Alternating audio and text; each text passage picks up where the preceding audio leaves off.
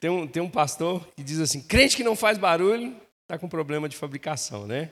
Então, mas tudo bem. Nós falamos sobre a obra de Cristo e é muito e, e isso é importante para nós como cristãos, como crentes, estarmos fundamentados naquilo que Jesus Cristo fez por nós. Amém? É, pela obra de Cristo, nós nos tornamos filhos de Deus, herdeiros e co-herdeiros com Cristo. Nós temos agora paz com Deus, nós temos acesso à sala do trono, amém? Nós somos participantes daquilo que Deus está fazendo por intermédio da obra de Jesus. Agora, a igreja, irmãos, é algo. É, só Deus mesmo para poder constituir é, algo tão poderoso como a igreja do Senhor Jesus, amém? Todos nós sabemos que Deus, ele ele tinha, ou ele tem, na realidade, um, uma aliança com o povo de Israel. E até um determinado período, ou seja, Deus ele, ele caminhou com Israel nesse sentido até a vinda do Messias. A Bíblia diz que ele veio, mas os seus não creram nele. Mas todos aqueles que creem em Jesus se tornam filhos de Deus. Amém? A Bíblia vai dizer então que a, a partir da vinda de Cristo, a partir da, da obra consumada de Jesus, Deus ele derruba uma parede de inimizade que existia entre o povo judeu e os gentios. E agora Deus faz um só povo através da igreja. Amém? Deus ele estabelece agora a sua igreja como uma embaixada dos céus aqui na terra. Deus estabelece a sua igreja como corpo de Cristo, como a noiva de Cristo. Ele estabelece a igreja como aquela que vai é, continuar a obra de Cristo nessa terra. Amém? Você está comigo? Ou seja, Jesus ele é o cabeça e nós, a igreja, somos o corpo. Quem é a igreja? A igreja não sou eu, a igreja são todos aqueles que se reúnem em torno do nome de Jesus, inclusive aqueles que já estão nos céus. Amém? Aqueles que morreram em Cristo também são a igreja do Senhor Jesus. A Bíblia vai dizer, o apóstolo Paulo vai dizer uma coisa interessante, que existia um mistério que tinha sido oculto, ou seja, Deus tinha guardado algo nas suas mangas. Lá em Efésios capítulo 3, Paulo vai falar que esse mistério era que por intermédio agora da igreja do Senhor Jesus, a graça de Deus seria manifestada e seria conhecida até mesmo pelos principados e autoridades celestiais. Ou seja, Deus está fazendo algo. E o que Deus está fazendo na terra agora, Deus está fazendo por intermédio da igreja. Amém? A igreja, irmãos, de fato é como um farol para esse mundo. A igreja é, de fato, um farol para esse, esse mundo caído, para esse sistema caído. Paulo chega a dizer uma coisa interessante em Filipenses, no capítulo de número 2, ele diz que nós, os cristãos, devemos desenvolver a nossa salvação e que nós devemos viver no meio de uma geração depravada, de uma geração caída, como estrelas que brilham no universo, retendo firmemente a palavra da verdade. Ou seja, então Deus ele estabelece a sua igreja para continuar a sua obra. Amém? Obviamente, o que Cristo fez na cruz do Calvário é a obra consumada. Mas é interessante porque em João capítulo 14, Jesus diz: Olha, vocês farão as mesmas obras que eu faço e farão ainda maiores. Obrigado pelo seu amém tão empolgado. Aleluia. Abra sua Bíblia comigo lá em Mateus, eu quero começar por aqui nessa noite, Mateus capítulo 28, verso 16. Eu quero falar sobre um aspecto específico da obra da igreja, a qual Jesus ele estabeleceu, para que a igreja caminhasse sobre isso. Amém. Aleluias. Eu vou ler Mateus, Mateus 28, a partir do verso 16. Os onze discípulos, diga comigo, discípulos Guarda essa palavra. Amém. Os onze discípulos foram para a Galiléia, para o monte que Jesus indicara. Quando viram, o adoraram, mas alguns duvidaram. Então Jesus aproximou-se deles e disse: Foi-me dado toda a autoridade no céu e na terra. Então Jesus tem autoridade aonde, irmãos? Nos céus e na terra.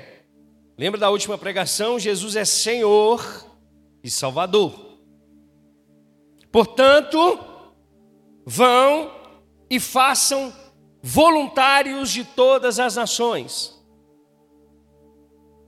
Está escrito isso na sua Bíblia? Hã? Não é voluntário? É discípulo. Guarda essa palavra voluntário. Então, portanto, vão e façam discípulos de todas as nações, batizando-os em nome do Pai, do Filho e do Espírito Santo, ensinando-os a obedecer a tudo que lhes ordenei. E eu estarei sempre com vocês até o fim dos tempos. Queridos, preste atenção. Estas foram as últimas palavras de Jesus antes de ser assunto aos céus, antes de subir para o Pai, antes do derramamento do Espírito Santo. Jesus, ele encontra com os seus com seus discípulos. O que é um discípulo, irmão? Você sabe me falar o que significa a palavra discípulo? Discípulo é um aluno. É aquele que ouve aquele que aprende e aquele que obedece a um mestre. Então, Jesus, no seu ministério terreno, ele formou discípulos, aqueles que ouvem, aqueles que aprendem e aqueles que obedecem ao seu mestre. Jesus chamou esses homens, cada um em uma situação diferente. Mas todos eles atenderam ao chamado de Jesus. E esse chamado, irmãos, custou muito para a vida de cada um deles. A Bíblia diz então que Jesus reúne esses discípulos, inclusive tinha alguns no meio deles que ainda estavam em dúvida. E eu gosto muito do tratamento de Jesus com, com esses discípulos, porque ele trata especificamente com cada um deles. Discipulado é isso. Amém? Discipulado, o discipulado de Jesus não descarta ninguém. Até no último momento, irmãos, até na ceia do Senhor, até naquele momento ali onde Judas trairia Jesus, aonde os discípulos abandonariam Jesus, aonde Pedro negaria Jesus três vezes, Jesus ainda estava, a Bíblia diz que ele os amou até o fim. Amém? Cuidando do coração de cada um deles. Então Jesus reúne esses discípulos e diz: Olha, foi-me dado toda a autoridade nos céus e na terra. Portanto, vão e façam discípulos. Discípulos. Por que, que eu falei com você voluntário? Porque tem, tem difundido no meio cristão, no meio evangélico principalmente, essa questão do voluntariado na igreja. E a gente vai esquecendo, irmãos, do sentido daquilo que a palavra realmente quer para cada um de nós. Primeiro, irmãos, Deus estabelece a sua igreja e diz: olha, vocês vão ter que ir, e vão, e vão precisar fazer discípulos, alunos, que ouvem, amém? Que aprendem e que obedecem a minha palavra. Jesus vai dizer, vai dizer assim: olha, Aprendam, que eles aprendam e que eles permaneçam firmes nesses ensinamentos. Que eles sejam batizados, ou seja, que eles testemunhem dessa fé. Então, a palavra discípulo, ela tem esse significado de ser aquele que acompanha o seu mestre. E no meio evangélico, como eu disse para você, tem se difundido muito essa questão do voluntariado. E eu não tenho nada contra a palavra voluntariado. Mas eu quero trazer para você uma, uma perspectiva daquilo que eu percebo. Amém? A palavra voluntariado é, significa aquele que não é forçado, que só depende da vontade dele, que faz espontaneamente, que se pode optar por não fazer.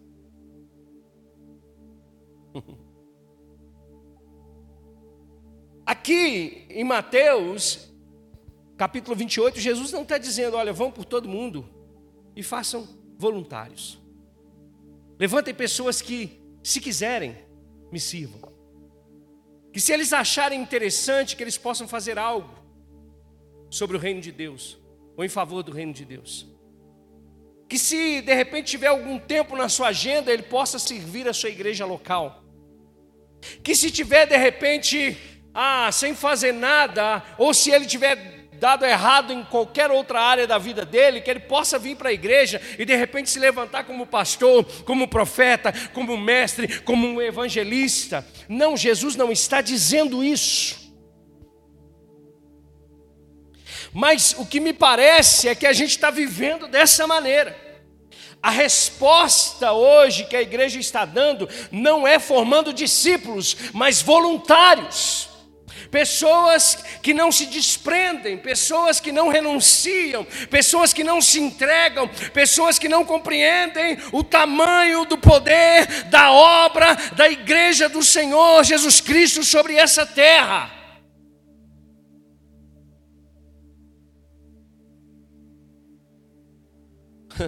É muito bonito, irmão, você criar um crachá escrito: Eu sou voluntário na igreja, eu só faço quando eu quero, quando eu posso, quando a minha agenda permite.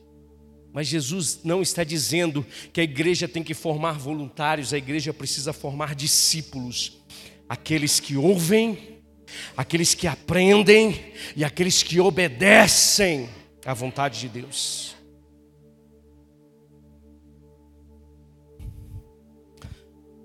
Por que, que a igreja nasce debaixo de um poder sobrenatural? Porque eles ouviram, eles entenderam a mensagem e eles saíram. Eles foram. Eu pergunto você nessa noite: você está vivendo um discipulado com Cristo ou você está vivendo um voluntariado com Jesus? Se você está vivendo um voluntariado com Jesus, você tem que eh, redirecionar a sua rota para esse lugar. Porque Jesus não vai vir buscar voluntários.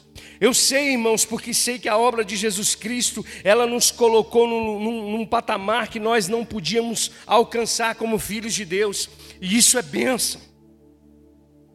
Como herdeiros e co-herdeiros em Cristo, isso é bênção.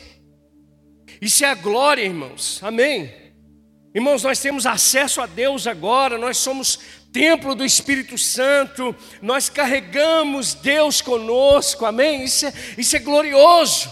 Mas Jesus, ele disse: vão e façam discípulos e não voluntários, não pessoas que não deram nada certo na vida e se tornaram crentes e se tornaram pastores, e se tornaram evangelistas, e se tornaram profetas. Não, Jesus está dizendo que nós precisamos ser discípulos.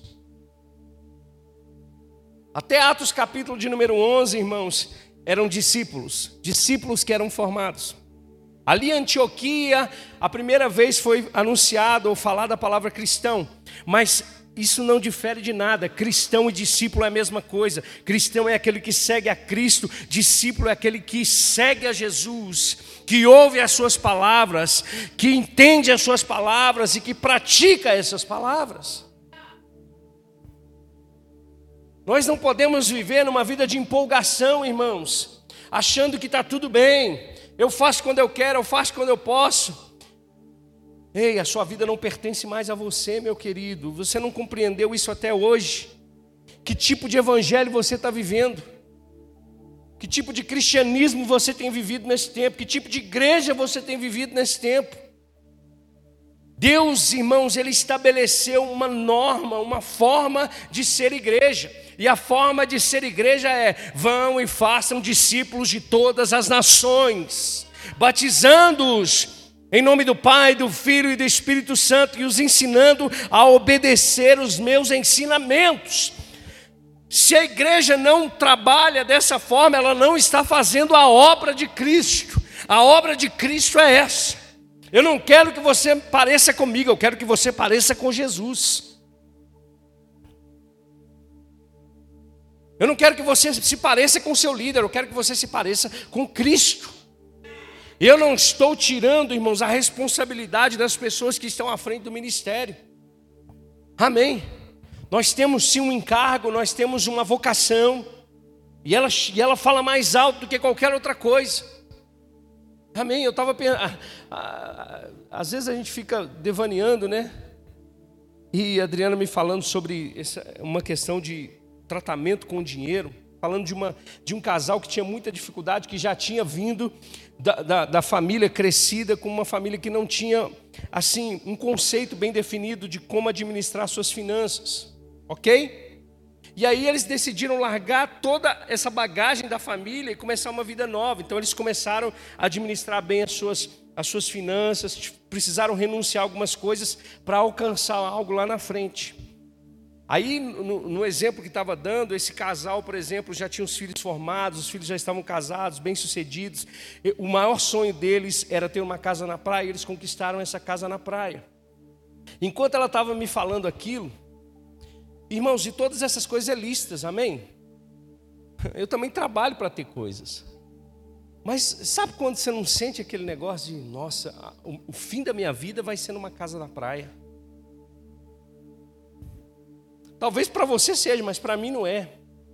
Eu fiquei pensando, tá, e se um dia eu comprar uma casa na praia, será que ela vai concorrer com aquilo que Jesus Cristo tem para fazer na minha vida? Se tiver que concorrer, eu não quero.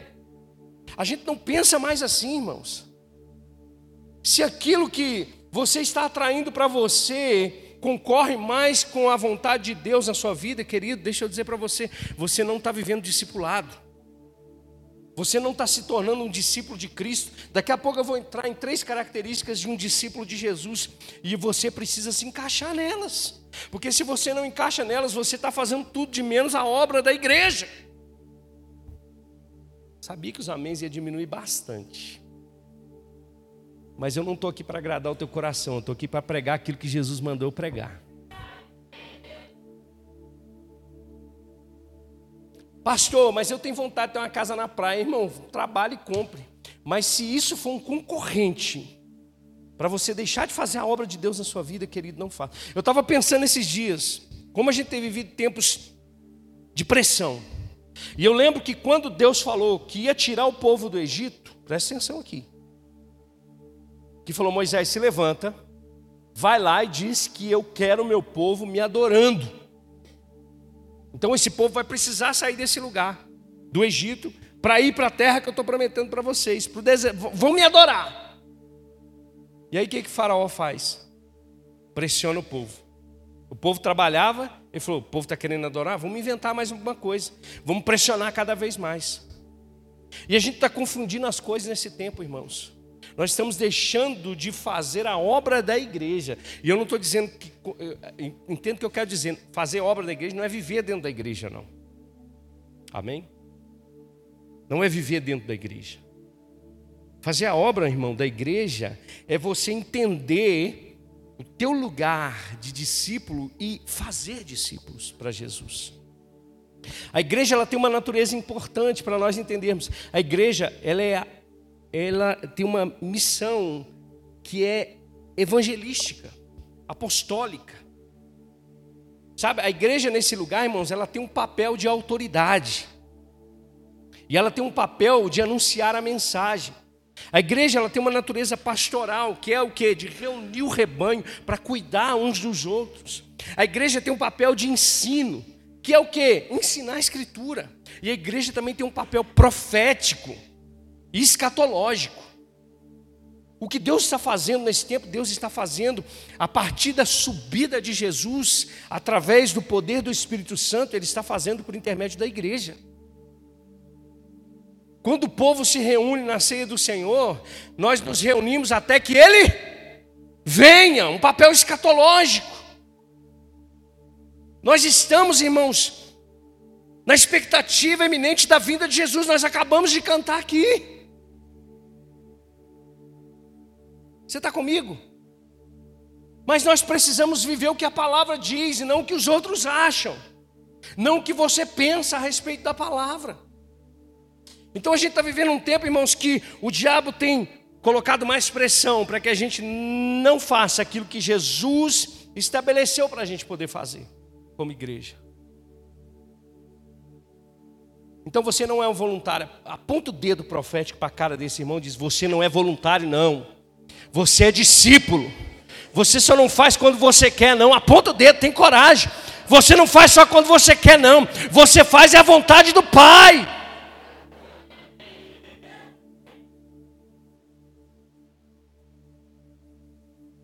Não, pastor, não é assim, não. Eu vou chegar lá no final. Ou você vai rir ou você vai chorar.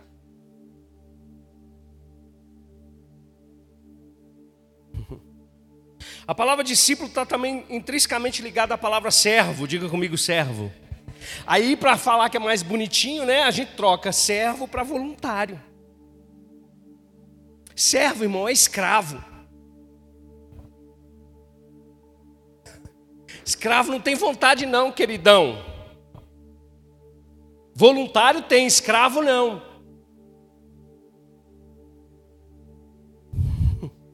A palavra servo, ela diz que depende de um senhor, de um poder ou força incontrolável. O que, que o que, que domina a sua vida? É o desejo desenfreado de ter uma casa na praia ou de fazer a vontade do seu Senhor?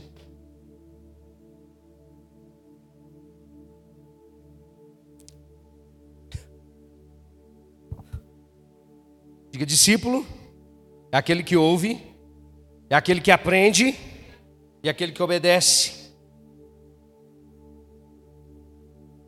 Por que, que tem muitas, muitas estruturas se desmoronando, irmãos? Porque não se tornaram discípulos. Porque não ouviram, porque não entenderam e porque não estão praticando a palavra, a vontade de Deus. Três características de um discípulo. Quero pontuar três. Primeiro, que um discípulo faz? Morre para si mesmo.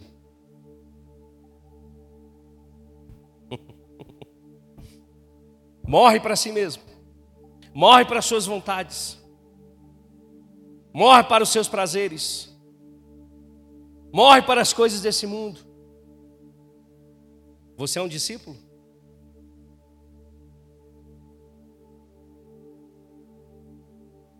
Abra comigo Mateus capítulo 16, por favor.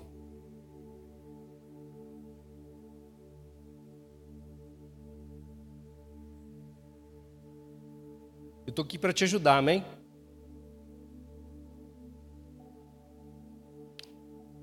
Eu quero que você seja encontrado fiel no dia do Senhor. Eu quero que você seja encontrado no lugar onde Deus se estabeleceu no dia do Senhor. Mateus capítulo 16, verso 24. Então Jesus disse aos seus: Se alguém quiser acompanhar-me ou seguir-me, negue-se a si mesmo, tome a sua cruz e siga-me. Jesus que está dizendo, não sou eu. Discipulado não custa muito, custa tudo.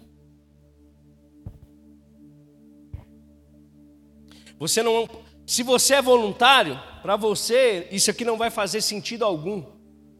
Negar a sua vontade, negar a si mesmo, tomar a sua cruz e seguir Jesus. Mas para aqueles que querem, aqueles que querem caminhar com Jesus, isso aqui é fundamental. Para que a obra de Jesus ela seja feita nessa terra, nós precisamos negar a nós mesmos. Tomar a nossa cruz e seguir a Jesus.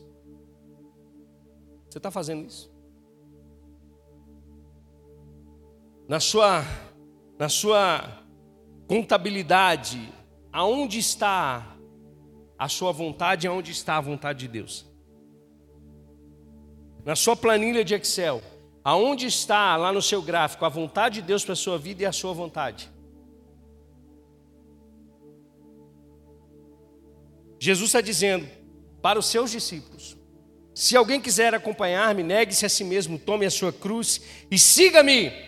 Pois quem quiser salvar a sua vida, esse vai perdê-la. Mas quem perder a sua vida por minha causa, esse vai encontrá-la. Irmãos, é matemática de Deus, não é a minha. A gente está se perdendo, irmãos, nesse tempo. A gente está tão perdido dentro de nós mesmos, do nosso mundinho, que a gente esqueceu que Jesus está dizendo: olha, vão por todo mundo e façam discípulos das nações. E quando eu falo sobre fazer a vontade de Deus, eu falo que em todo lugar que você estiver, você é um discípulo de Jesus. E a consequência disso, irmãos, é impactar o lugar. Deus espera isso de mim e de você. Por que, que Jesus fala que nós somos a luz do mundo, irmãos? O sal dessa terra. Eu, eu tive, na, na quinta-feira na sala de oração, eu tive uma experiência incrível. Porque, eu não sei se vocês sabem, mas eu trabalhei durante sete anos em home office. A minha empresa, em 2014 mais ou menos, ela deixou o escritório no Eldorado e a gente foi cada um para o seu home office. Agora, nesse ano, nós nos reunimos e agora estamos com uma empresa lá em Joatuba, um escritório lá em Joatuba, e os meus sócios todos reunidos, e todos eles católicos. E o irmão de um dos meus sócios está trabalhando com a gente lá, católico também. E ele teve um filho com, com, a, com a mulher dele, né? E agora decidiu casar. E vão casar no civil. E ele mandou uma mensagem para mim na quinta-feira dizendo assim: Eduardo, se você puder, você pode abençoar o nosso casamento.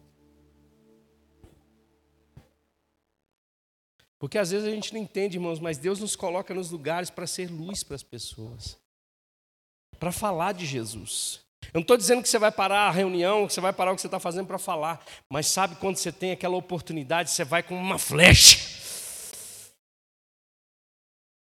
Porque você carrega isso. Por quê? Porque você ouviu, porque você aprendeu e você está obedecendo. Agora, nem sempre vai ser fácil assim. Teve um irmão da igreja que chegou perto de mim e falou: Pastor, aqui, ó, vou te mandar o documento. Estão pedindo para me falar sobre o dia do orgulho LGBTQIA. Cristão. E como é que você posiciona num lugar desse? Como cristão? Agora, de repente, vai custar tudo para ele. Você está comigo? Mas ele é discípulo. E se ele é discípulo, ele não vai deixar. Aqui, ó. Sou discípulo, mas aqui em casa e na igreja. Fora da igreja, eu sou qualquer outra pessoa, de menos um discípulo de Jesus. Não funciona, queridão.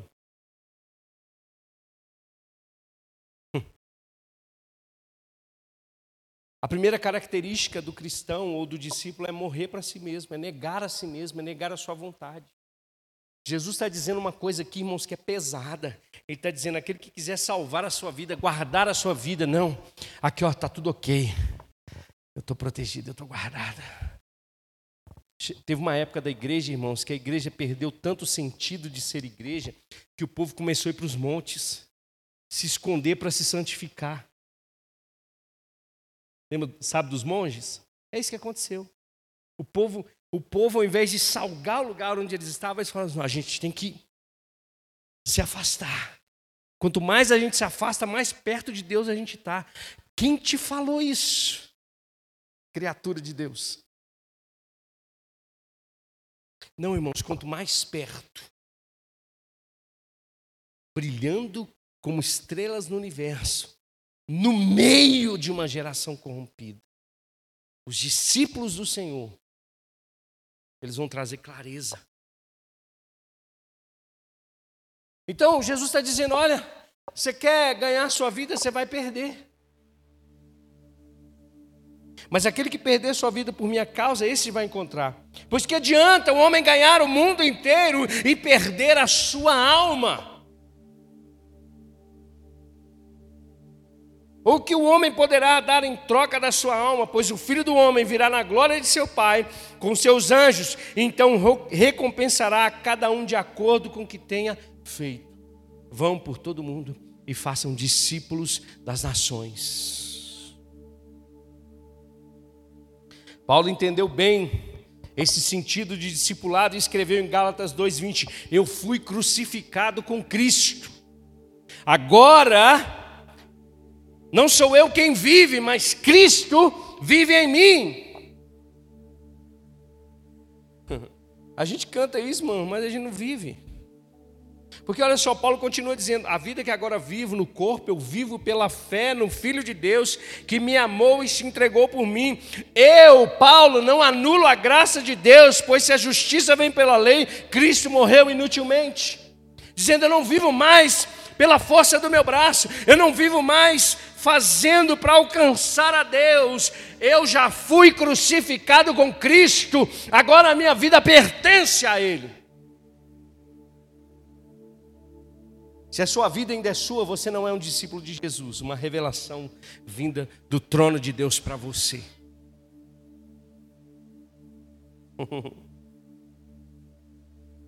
2 Coríntios 5,15 diz: Ele, Jesus, morreu por todos, para que aqueles que vivem já não vivam mais para si mesmos, mas para aquele que por eles morreu e ressuscitou.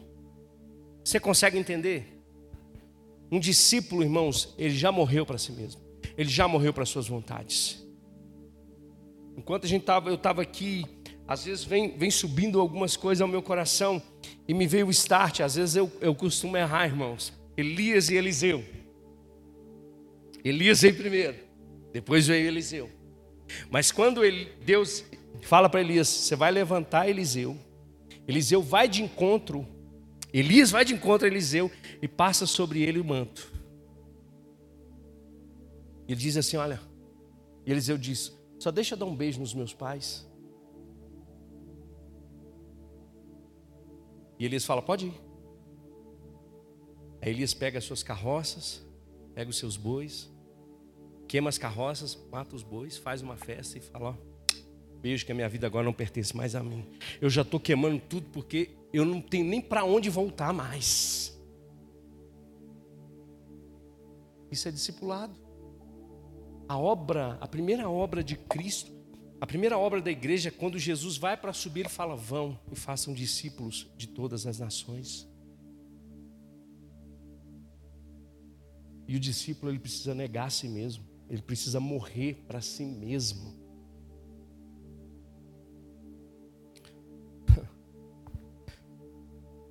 E aí? É a casa da praia? É o apartamento novo? É o carro zero quilômetro? É uma viagem para os Estados Unidos? Isso que está isso que tá ardendo no teu coração? É isso que queima dentro de você de verdade? Estava conversando com o irmão Nilson. E o Luciano Subirá falou assim: gente, aquilo que a gente baba aqui na terra, aquilo que a gente deseja na terra, lá no céu, vai estar no chão ouro ruas de ouro. E a gente está aqui desesperado. Às vezes você está no culto, irmãos, e ao invés de você receber a bênção de Deus, você já está pensando na segunda-feira. Nega, irmão, nega sua carne, nega suas vontades, morra para si mesmo, perca sua vida para ganhar Jesus.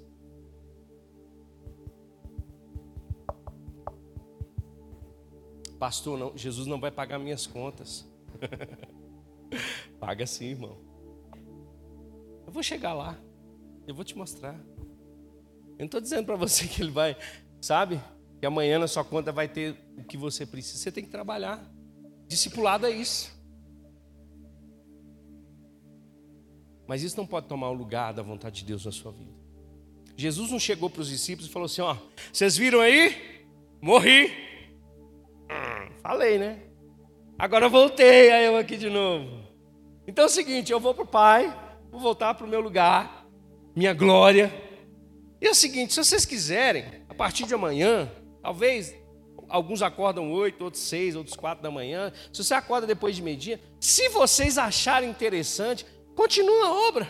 Faz o seguinte, Vai por aí e anuncia que ó, teve um Jesus que a gente andou com ele, a gente apalpou, a gente viu, a gente ouviu, a gente testemunhou. Se vocês tiverem vontade, se porventura, Pedro, você não tiver que pescar, se porventura, João, você né, não tiver lá com dificuldades lá com, com, a mãe Maria, né, que agora virou mãe de, de João, se você não tiver esse tipo de problema, faça o seguinte, cara, se puder, por favor, por gentileza, coloque aí na sua agenda, de repente lá por último, lá no final do expediente, não tem problema, vá Faça discípulos para mim. Não foi assim que Jesus falou com eles. Por quê? Porque eles já tinham perdido a vida deles. Eles já tinham morrido para tudo aquilo que era sentido para eles, mas não era sentido para o reino de Deus.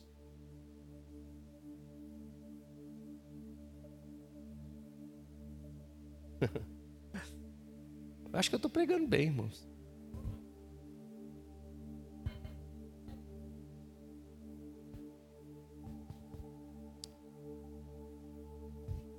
É melhor doer no teu coração do que dar coceira nos teus ouvidos. Porque tem um monte de gente, irmãos, tem coceira nos ouvidos. Mas é melhor doer no teu coração. Segunda característica de um discípulo: ele é um servo, um escravo. Ele não tem mais a vida dele por preciosa, a, a vida dele não pertence a ele, a agenda dele não pertence a ele. Eu vou falar uma coisa aqui, tá? E se você quiser me amar, continue me amando, se não, eu já nem estou ligando mais. Eu já nem ligo mais para reputação, já nem ligo mais para nada, irmãos. Mas os ministérios da igreja precisam ficar te, te implorando para você ter uma vaguinha na sua agenda tão tumultuada para você servir a Deus e a sua igreja local.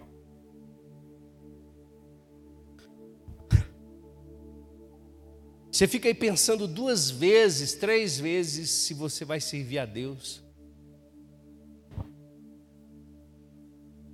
Se você vai fazer algo para a sua igreja local.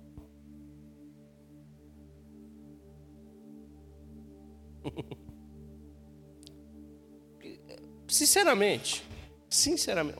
Ontem a gente teve uma reunião aqui na igreja sobre o ministério de louvor e o Samuel falou sobre autoridade e submissão. A Maurina falou aqui domingo passado, irmãos. Quem é seu Senhor? Responde aí. Quem é seu Senhor? Fala, gente. Quem é seu Senhor? Mas é Ele que manda na sua agenda? Sim ou não? Não, não é. Não vamos mentir, não é. Não é Jesus que manda na minha vida. Não é Jesus que manda na minha agenda. Não é Jesus, irmãos. Não é. Pronto. Tem que falar, ué. Não é mesmo? Você não tem tempo para Jesus. Você não tem relacionamento com Jesus. Você é um crente fraco. Você acha, irmão, você acha que a sua vida está agradando a Deus, mas não está agradando a Deus. Você não está agradando ao seu Senhor. Você é senhor de si mesmo. Jesus não é o Senhor da tua vida, você não é escravo de Cristo, você não faz a vontade dele, você faz a vontade do seu ventre.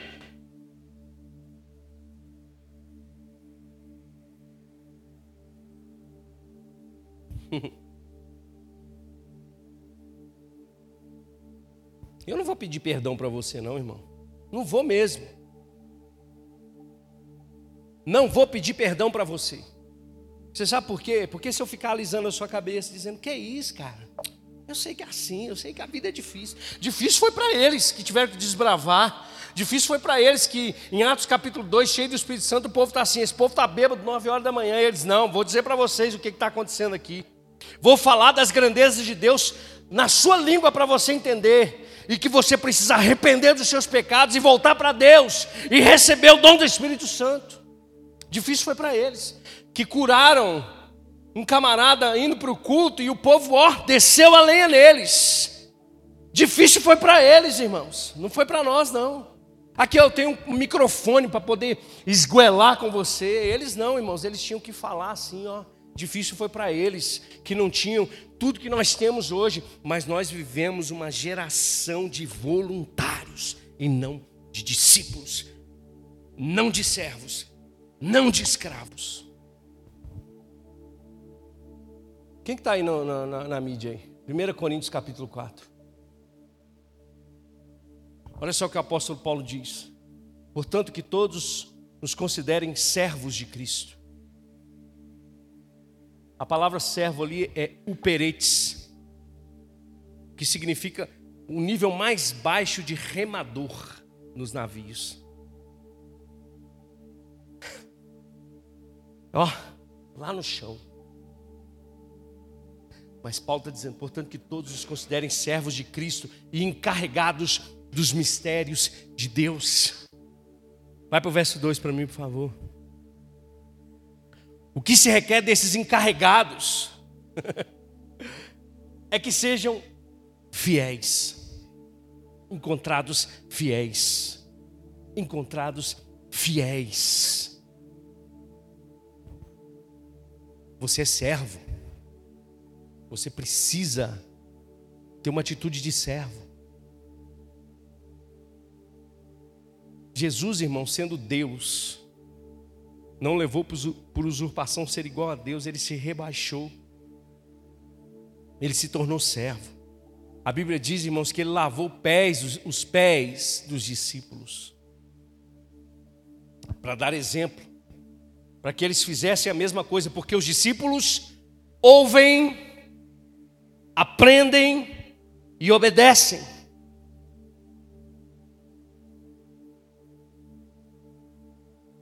Lavar os pés na época de Jesus, irmãos, era um sinal de. Na época de Jesus, as pessoas que tinham um poder aquisitivo maior tinham um escravo na porta da sua casa. E quando as pessoas chegavam, aquele escravo lavava os pés dessas pessoas para que elas entrassem. Jesus está fazendo esse papel de escravo. Quem aqui é maior que Jesus? Quem aqui é maior do que Jesus? E por que, que a gente acha que a gente não vai fazer o que Jesus fez? Que tipo de crente nós somos? Que tipo de discípulos nós somos? Não, pastor, eu sou discípulo de paletó, de terno, de gravata, de, de bíbliazinha debaixo do braço, bonitão. Mas não pede para lavar pé de ninguém que eu não quero. Você não é discípulo de Jesus.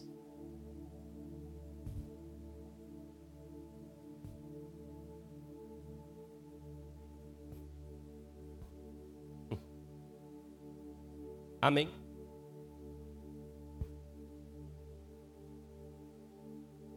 Abra sua agenda para Jesus. Não deixa nada concorrer com o senhorio de Cristo na tua vida. Você é escravo dele. Pastor, mas a Bíblia diz que eu sou escravo de orelha furada, agora eu já estou livre. Aleluia. Aleluia. Você vai chegar lá em Mateus 25 comigo? E nós cantamos aqui agora. Como é que é? As lamparinas já estão acesas. Aí a gente fica no nébias. Mas você já viu o contexto todo de Mateus 25? Lê para você ver. Jesus está dizendo assim: ó, tem algumas que são prudentes, que não deixaram faltar o azeite, tem outras que não. Aí ele vai e fala da parábola dos talentos, dizendo: Ó, tem uns que eu dei cinco, outros eu dei dois, outros eu dei um. Em outro lugar, Jesus vai falar assim: Olha, eu vou, quando eu vier, eu vou apartar, vou colocar à minha direita as minhas ovelhas, à minha esquerda os bodes. Aqueles que ouviram a minha voz e aprenderam e obedeceram, vão ficar comigo e vão entrar no meu reino. Quem que foram esses? Aqueles que quando eu tive fome, me deste de comer. Quando eu tive sede, me deste de beber. Ou seja, se tornaram escravos de Jesus. Você canta, mas você é escravo de Cristo?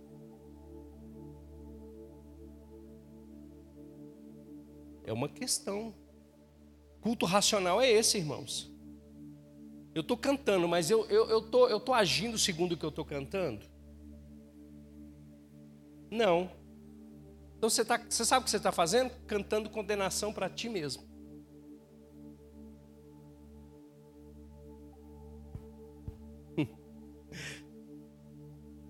Ô oh, Jesus, acabou o tempo. Então você tem que se tornar um servo. Você tem que negar as suas vontades. Discipulado é isso, irmãos. Discipulado tem custo. Jesus falou isso, não falou? Ele falou uma parábola. Irmãos, para me seguir tem que, tem que calcular, Jesus falando. Faz o cálculo da construção de uma torre aí. Ninguém que vai fazer uma construção que, que não faz os cálculos, porque se não calcular, vai chegar no meio do caminho e vai faltar material. E não vai terminar e vai ficar aquele fracasso lá. Jesus está dizendo, irmão, calcula. Calcula. Porque vai custar tudo para mim e para você. Porque o evangelho do voluntariado não custa nada para você. Você faz quando quer, você faz quando pode. Às vezes você nem faz, você já está tão indiferente, irmão, que você não está nem aí para nada. E eu vou te falar, posso te falar uma nova? Tem um monte de igreja aí que vai te, que vai te chamar dessa forma, vai dizer: vem para cá então, voluntário. Mas aqui eu quero discípulos. de Jesus. Pessoas que entendem o poder do reino de Deus, da obra de Cristo, da obra da igreja, que são comprometidos com a palavra de Deus, que testemunham da fé. Jesus está falando ali, vão por todo mundo, irmãos, façam discípulos, batizando-os, testemunhando. Batismo não é só mergulhar alguém na água, é testemunhar a fé. Mas ele não termina, ele, ele fala: olha, mas o que precisa do discípulo é permanecer no ensino, é permanecer nesse lugar. E a terceira característica de um discípulo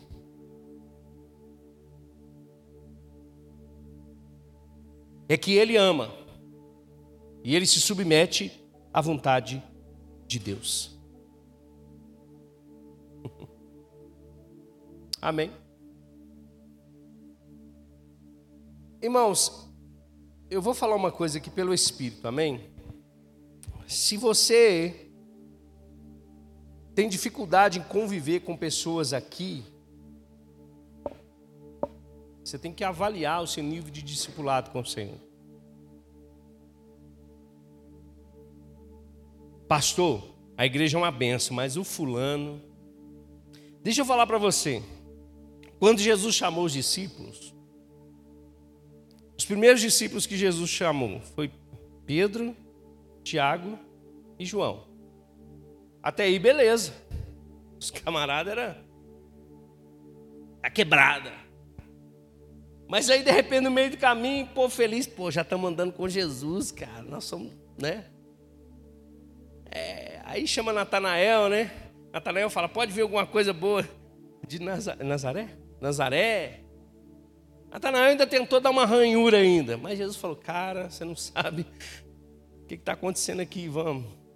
Mas aí, de repente, no meio do caminho, rapaz, Jesus chama Mateus, um publicano. E pior de tudo, irmãos, fez o camarada sentar com, com eles. E eu sei aí, cheio de. Que eu não gosto do irmão do fulano. Irmão, deixa eu dizer para você: queira você ou não, queira você ou não, você vai ter que conviver. Se não for aqui, vai ser na eternidade. E eu, eu oro para que, se você tiver dificuldade, que Jesus coloque ele lá do seu lado no céu, para você ver Ele todo dia. Para que você abra a porta assim, na hora que você vê esse arroz de ouro assim, você, aí de repente você, não, não acredito, é o fulano que está aqui, e Jesus assim. Olha o óculos de Jesus descendo, ó. Tchá, tchá, tchá, tchá, tchá, tchá, tchá.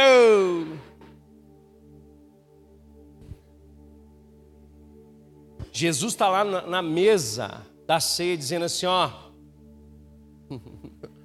tem gente que vai me trair aqui. Aí Pedro cutuca João diz: Ó, eu sei que eu, eu não sou. Você, cara, eu te conheço. Pergunta aí quem que é. Porque eu sei que tem uma turma aí que não é boa, não. De repente é Mateus. Mateus já, já traiu o povo, que ele é publicano. Judas, a gente sabe que ele mete a mão na bolsa. Tomé é incrédulo. Pode ser um desses caras aí, irmão. Tá difícil essa mesa. Que mesa de comunhão é essa? Jesus lá, pleno. Vocês não sabem de nada, bando de inocente. Mas a gente precisa amar, irmãos. A gente precisa lavar os pés uns dos outros. O ser discípulo, preste atenção aqui. Quando você vai olhar para as para as ordens imperativas para a igreja é amem uns aos outros, suportem uns aos outros, admoestem uns aos outros, estimulem uns aos outros, fortaleçam uns aos outros, sirvam uns aos outros. É isso que é a igreja. Discipulado é isso. Amém? Então, a gente precisa voltar para esse lugar. Às vezes a gente fica pensando assim, só para encerrar, Ru, põe lá em Marcos capítulo 16, acho que verso 14. A gente fica assim, por que está faltando poder? Por que está faltando unção? Por que, que as coisas não estão andando? É porque a gente não está fazendo. É porque a gente não está obedecendo. é porque a gente não está indo e fazendo discípulos. Pastor, fica tranquilo. Jesus é o Senhor da seara. A Bíblia diz que é para a gente rogar para que Jesus envie os trabalhadores. Eu não estou comprometido com isso, mas eu vou orar, pastor. Amém, pastor. Conta comigo. Sabe aquele tapinha nas costas? Eu vou orar para que Deus envie mais trabalhadores. Mas ali, irmãos, no contexto, a Bíblia está dizendo é que Jesus, a palavra enviar é equibalo, ele está expulsando a gente. Ele está mandando a gente. Você não tem que. Ai, minha, não bate Jesus a conta. Jesus está assim, filho, não quero nem saber, eu estou te mandando. Mais tarde, Jesus apareceu aos doze enquanto eles comiam, censurou-lhes a incredulidade e a dureza de coração, porque não acreditavam no que tinham visto depois de ressurreto. Verso 15. E disse-lhes: Vão pelo, pelo mundo todo e preguem o evangelho a todas as pessoas. Quem crer e for batizado será salvo, mas quem não crer será condenado. Estes sinais acompanharão aqueles que creem em meu nome, expulsarão demônios, falarão novas línguas Pegarão em serpentes, e se beber, beberem algum veneno mortal, não lhes fará mal nenhum. Imporão as mãos sobre os doentes, e esses ficarão curados. Depois de lhes ter falado, o Senhor Jesus foi elevado aos céus e assentou-se à direita de Deus. Então, lê para mim.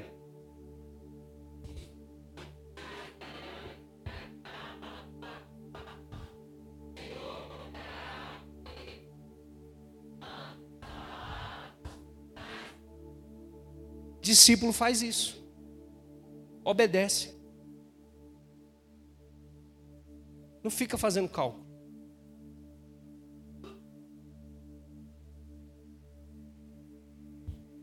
Então, um discípulo, ele renuncia à sua vida. Ele se torna um servo. E ele ama. Ele faz a vontade do Pai. Então, que caia por terra todo esse entendimento de voluntariado na igreja e que a gente volte a se tornar discípulos de Jesus. Fica de pé comigo, vamos nos arrepender nessa noite. Cadê o, cadê o irmão do violão? Quem estava no violão hoje? É tu mesmo, irmão. Tu é discípulo, obedece rápido.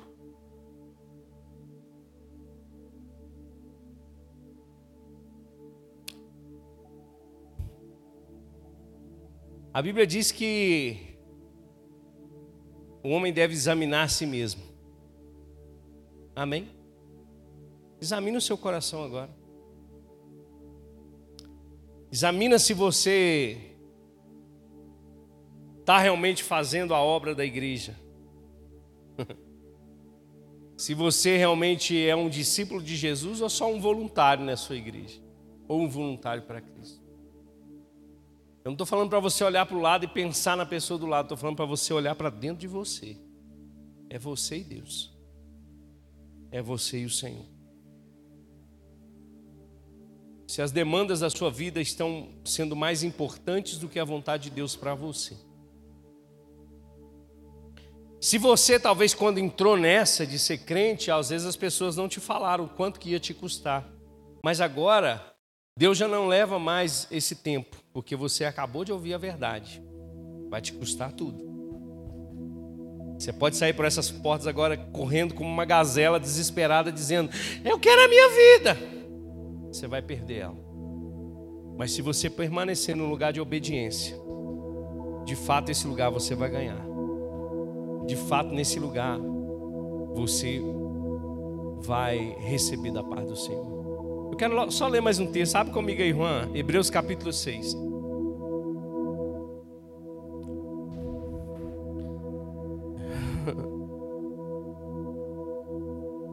Deixa eu achar só. Verso 9. Amados, mesmo falando dessa forma, imagina que sou eu que estou falando agora com vocês. Né? Estamos convictos de coisas melhores em relação a vocês, coisas próprias da salvação. Essa é a expectativa de Deus. Deus não é injusto. Ele não se esquecerá do trabalho de vocês e do amor que tem demonstrado por Ele, pois ajudaram os santos e continuam a ajudá-los. Deus paga bem. Levanta suas mãos para o alto. Coloca, sabe, a sua vida diante do Senhor. Coloca o seu evangelho diante do Senhor. O seu evangelho. O seu evangelho. Aquilo que você está vivendo. Aquilo que você faz. Se você não crê que Deus pode suprir a sua vida, se você não crê que Deus ele pode, sabe, te, te, te levantar, Ele pode, sabe, te sustentar, meu irmão, quem poderá? Quem poderá? Se Ele te trouxe até aqui, meu irmão, Ele vai te sustentar. Ele vai fazer. Amém. Mas deixa Jesus ser o seu Senhor, deixa Ele ser o seu mestre. Ouve, ouve, ouve as palavras, ouve, sabe, quebra o seu coração duro nessa noite, sabe, a gente tem vivido, sabe, uma postura de dura serviço diante do Espírito Santo, quebra o teu coração nessa noite, quebra o teu coração, ouve a voz do Espírito Santo te chamando, ouve a voz de Deus te chamando para esse lugar de discipulado, para esse lugar de negar a si mesmo, para esse lugar, sabe, de renunciar a sua vida, de perder a sua vida para ganhar Cristo, para ganhar a vida dele. Aleluia. De ser um servo obediente, um servo do Senhor obediente. Ora, balacere kendere brabababaço. Brace kendere brabasi. Xarabadarabadagasore kendere brababasi. Naramadagasore kendere brabababasi. Xeramandarababasi. O que, que adianta você chegar no céu e dizer aqui, ó Pai, olha o quanto eu investi na tua obra, olha o quanto eu fiz para o Senhor, e dizer assim: olha, eu não te chamei para fazer isso. Eu te chamei para você, você ficar parado lá na porta da igreja, abençoando a vida das pessoas. Eu te chamei para ser um diácono. Eu não te chamei para ser empresário. E o que adianta também você querer dizer para ele: olha, viu como eu fui um diácono, e ele te chamar para outra área. Mas sabe, se submeta à vontade de Deus. Se submeta à vontade do Senhor. Foi Ele que pagou um preço para a tua vida. Foi Ele que morreu na cruz por você, querido. Para de postergar, para, sabe, de, de, de criar empecilhos.